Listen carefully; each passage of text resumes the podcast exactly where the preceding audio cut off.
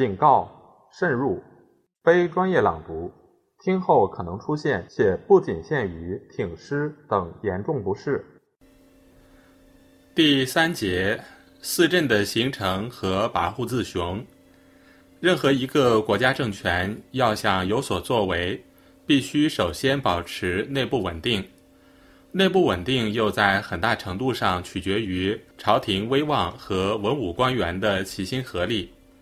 纵观明代史事，文臣武将势力虽有消长，朝廷的威信却是至高无上的。大致来说，明初重武轻文，公侯多为开国靖难元勋。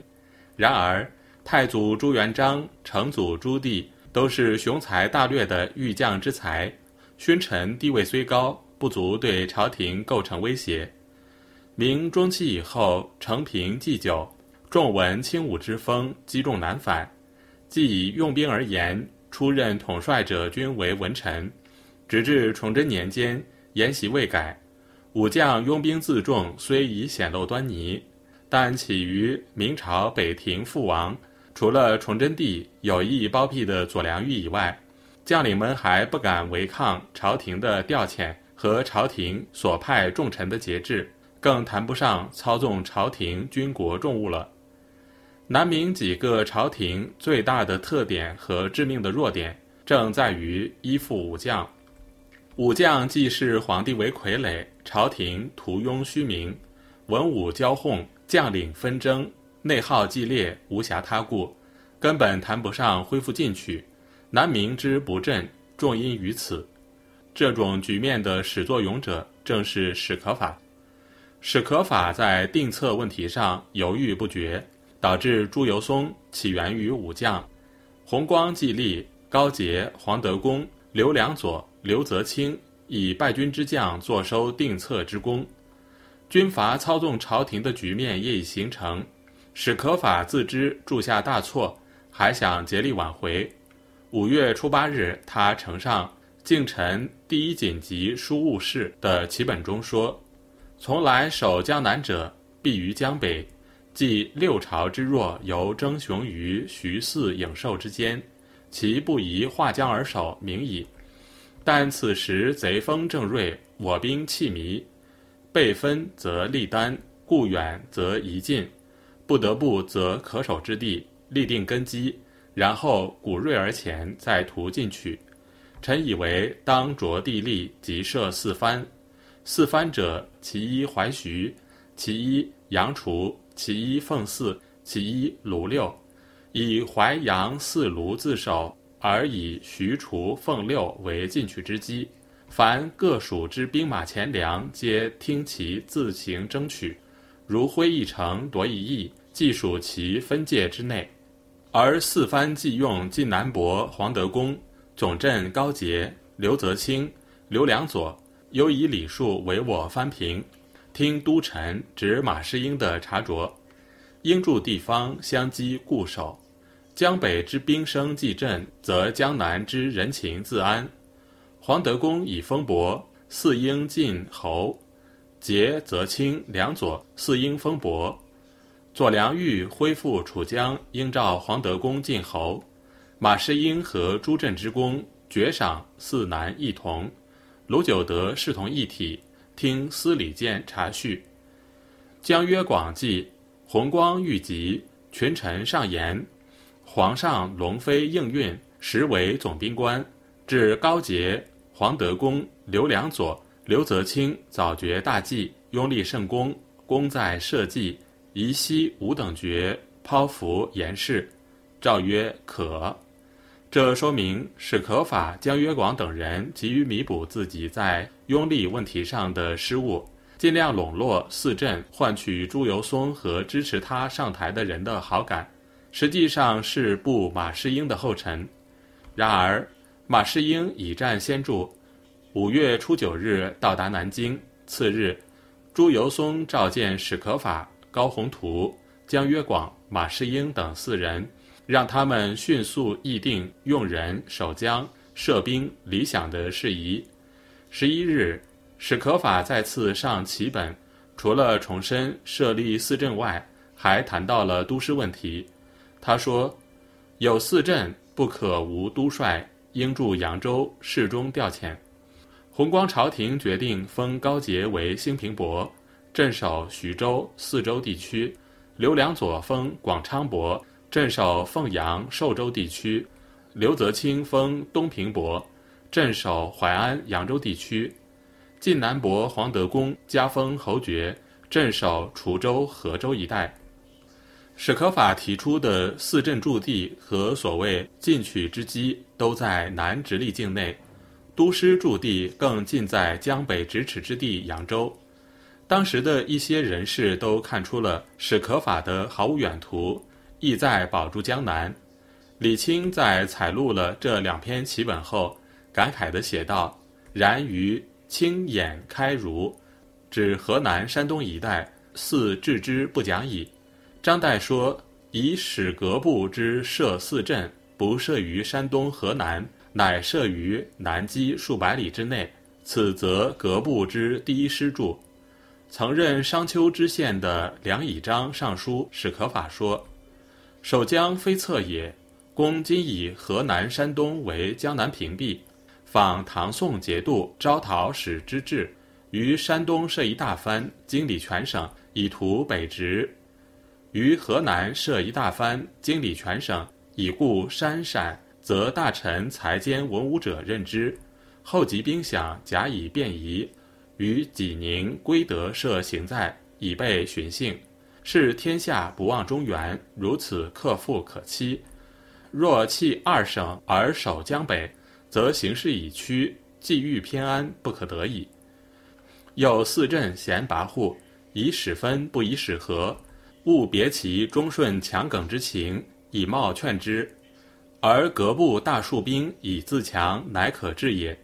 可法欣然其言，然促不能用。从表面看，这些议论都很正确，但考察一下当时的各种因素，史可法有不得已的苦衷。甲申五六月间，南方诸臣只知道大顺军已占领整个黄河流域，前锋直逼淮上。高杰、刘泽清率部南逃，在这种形势下，史可法为防止大顺军饮马长江，做出守淮守江的部署，有其特定的背景。六月中旬以后，大顺军兵败西撤，济南、山东、河南等地官绅反叛大顺政权，陷于一片混乱当中。就弘光朝廷而言，趁清军尚未南下之时。出军北上，会合这些地方的官绅武装，扩大自己的管辖区，自然不失为一招高棋。史可法未必看不到这一点。问题是高杰、黄德功、刘良佐、刘泽清已因定策有功，备受弘光帝和马士英的宠信，至交弃营，一心追求的是在江北争夺繁华之地，既可过太平日子，又可就近要挟朝廷。史可法出任都师时已是失势泯没之人，他根本指挥不了四镇，只好奔走调停于四镇之间，如凤骄子，一筹莫展。下面对四镇的来历做一简单介绍：黄德公字虎山，开元卫人，出身行伍。崇祯年间，长期在南直隶、江北、河南一带同张献忠、葛佐武营等部义军作战。升至泸州总兵，明亡前夕随马士英平定河南永城叛将刘超，论功封为晋南伯。刘良佐字明甫，北直隶人，因长骑一匹杂色马，人称花马刘。崇祯年间统兵在肃松、泸州、六安一带同义军作战，升任总兵官。北都复亡时，他带的军队住在河南正阳地区。甲申四月，应凤阳总督马士英邀请，率部进入南直隶，沿途迎劫，临淮明文旗将至，严兵固守。梁左怒，攻之不下。马士英让他移驻寿县一带。关于刘良佐，有一点需要特别注意：他的弟弟刘良臣早在一六三一年，明崇祯四年大凌河之役时任游击。就已随总兵祖大寿投降清廷，后来清军南下时，他不战而降，当与此有关。高杰字英吾，陕西米脂人，原为李自成部将，绰号翻山药。投降明政府后，多次参加对农民军的追剿，升任总兵。甲申初，大顺军渡河东征，明朝武将大批归降。高杰因为同李自成有夙愿，不敢投降，率部由陕西经山西、河南怀庆，一直逃到山东。高部进入山东时，见地方百姓对明朝廷已失去信心，盼望大顺军早日到来。为了顺利通过各州县并取得粮饷，高部将领竟然冒充为大顺军。康熙年间，金乡知县沈渊记载了当地的一件掌故：游艺闻之老者，为当崇祯甲申三月，当为二月，有号翻天耀子者。高杰麾下将也，携逃兵数千人，假名闯王安民，兵薄金乡城。方士时，寇贼充斥金乡官民守城，城门昼夜闭，而见贼言如此，喜其安民，方谋牛酒迎劳，且遥问安民何如。贼且作宣诏状，有尽虏、尽杀、敢违者斩无赦诸语。彼军士则狂走如雾，汹汹不可遏，守者方疑之。高杰在夺路狂奔之际，派使者到寿州，同凤阳总督马士英联系。士英得知他部下有兵三万，马骡九千，立即回信让高杰部屯驻徐州，听从自己节制。高杰赴寿州谒见马士英后，回镇徐州。不久，就由于太监卢九德的穿针引线，成了定策元勋。刘泽清，字贺州，山东曹县人，出身行伍。崇祯末年升至山东总兵。大顺军迫近北京时，崇祯帝命他率部火速入卫京师，他谎称坠马受伤，拒不奉诏。不久，大顺军进入山东，他带领主力向南逃至淮安。在南京诸臣商议立军的问题上，他起初迎合东林党人钱谦益、吕大器等主张拥立陆王朱长方。后来得知黄德功、高杰、刘良佐和马士英已经决策拥立福王朱由崧，他自知兵力不敌，立即摇身一变，加入了拥福的行列。四镇中，高杰、黄德功兵力较强，高杰。刘泽清是望风而逃的败将，本应受到朝廷的惩罚。黄德公、刘良佐在甲申年间也无功可录，只是由于他们以兵力做后盾，使朱由崧得以如愿以偿登上皇帝的宝座，都成了定策功臣。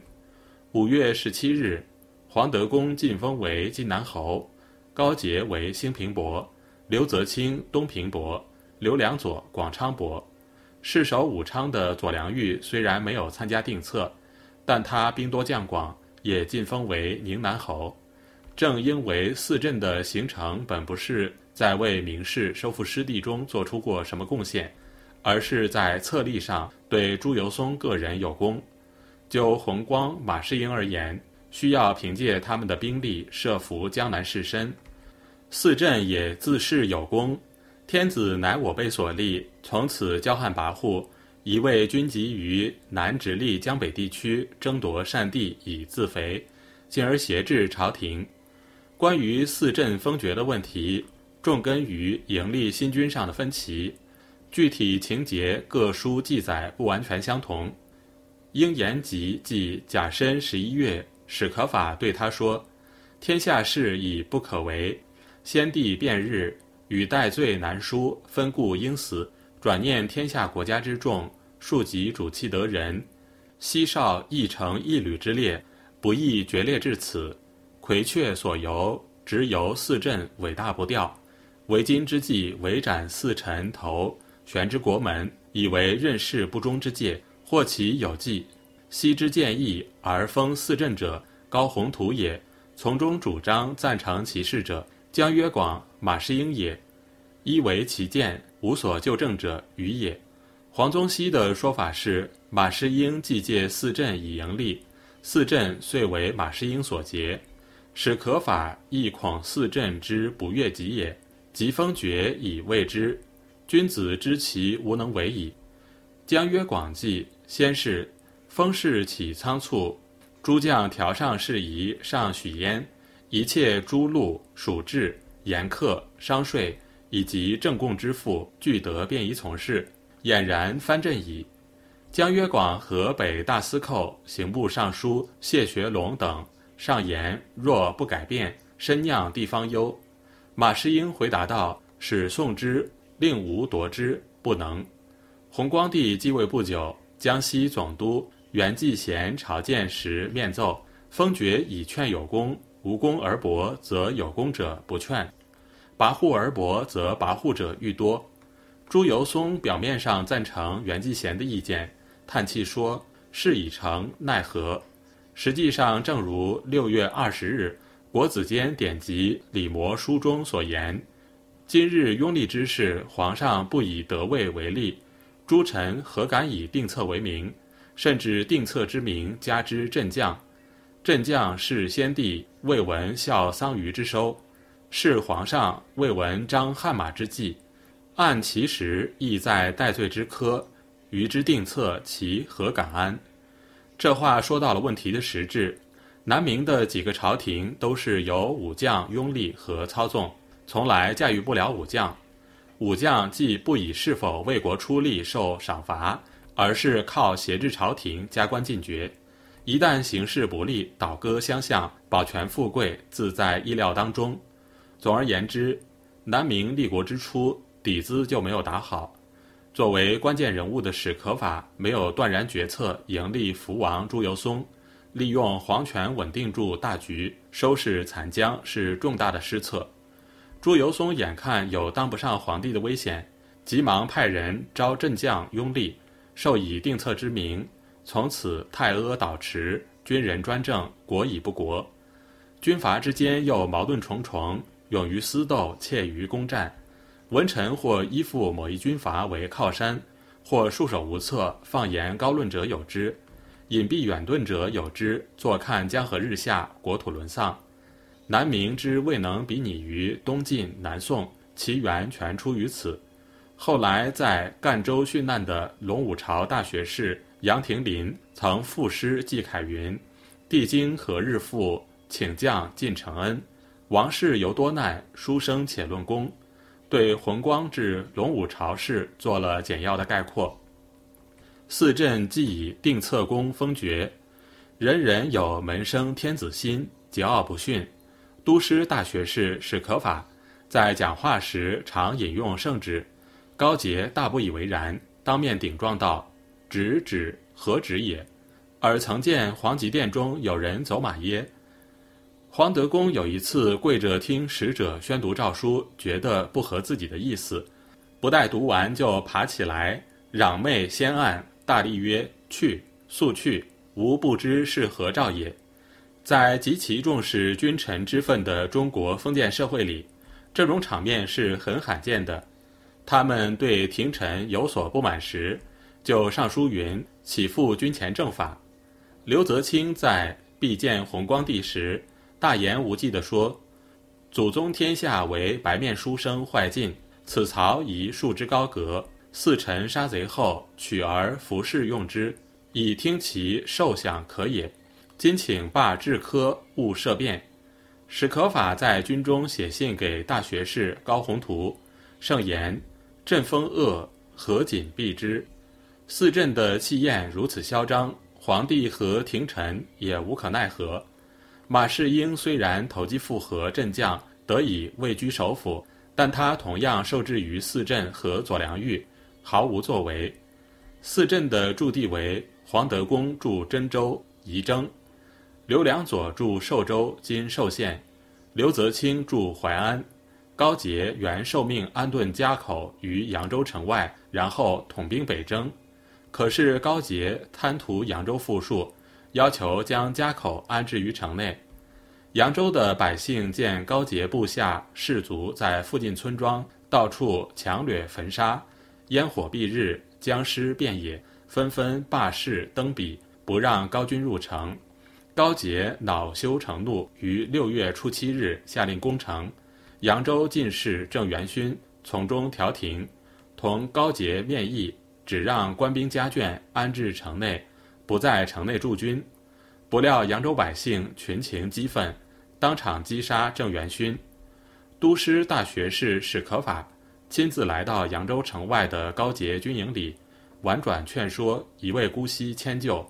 革部之行也，以川兵三百自随，杰疑之。可法即分与二百人，然杰疑如故。杰防可法甚严，一切出入文仪必成节使达可法。可法留节营月余，不得要领。经过反复磋商，最后决定，把扬州附近的瓜州作为高军安顿之地。江北四镇是这样跋扈自雄。市镇武昌的宁南侯左良玉，在崇祯年间就已尾大不掉。自行其事，弘光监国和继位的诏书搬到武昌，他一度拒绝开读，在湖广巡抚何腾蛟部下兼继副总兵卢鼎等人的劝说下，才勉强开读成礼。南明其他将领如郑芝龙、方国安等人见大将如此，也各自盘算自身利益，不以国事为念。